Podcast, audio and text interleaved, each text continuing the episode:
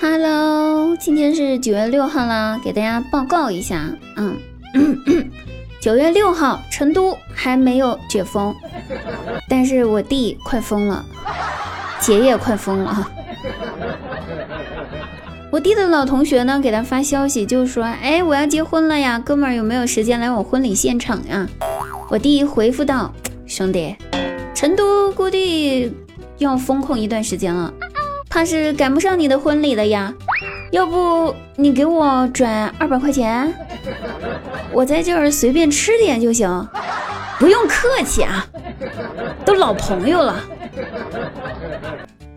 我要是我弟的哥们儿。两巴掌就给他拍上来，得亏离得远。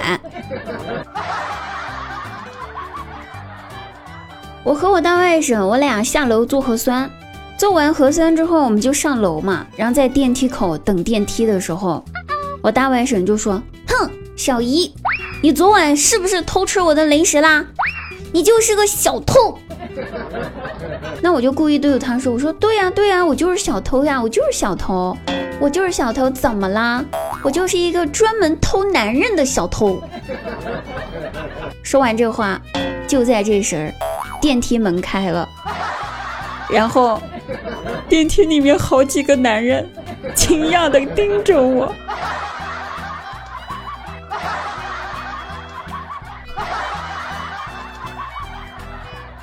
张大鸟呢？最近被封在小区，不能出去，但是他也没闲着。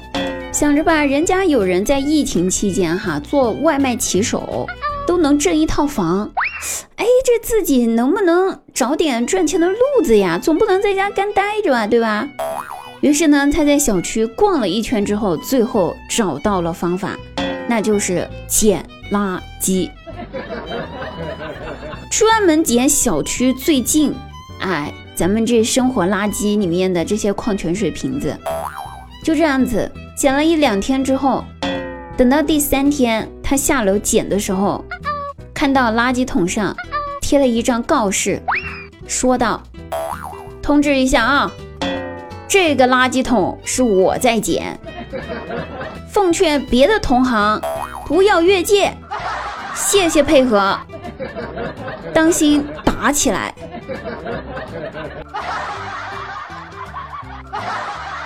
完了。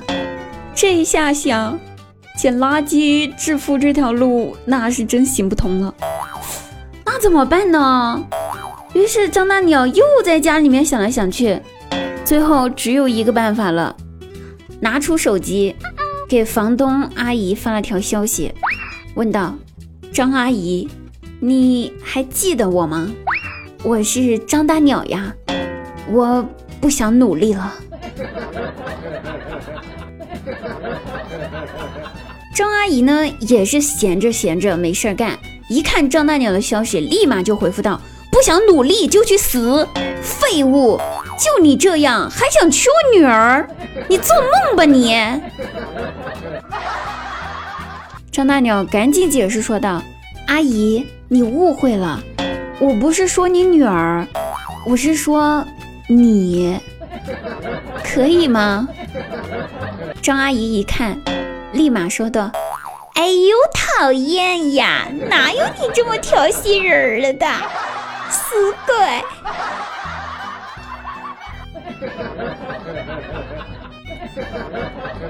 看吧，这人吧，不能封在家里面，这一封在家里面，人就疯了。”